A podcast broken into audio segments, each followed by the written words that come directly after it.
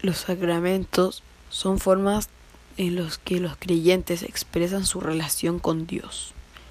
Para los cristianos es la forma que Dios otorga su vida divina, ofreciendo a los creyentes ser hijos de Dios.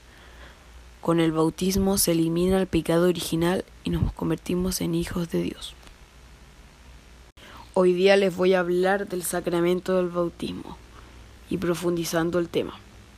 Este sacramento se realiza primero en la vida de los cristianos. La celebración consiste que cuando te bautizas empiezas en el camino espiritual hacia Jesús. Esta celebración de la Iglesia Católica normalmente se celebra cuando eres guagua para empezar el camino de Dios cuanto antes.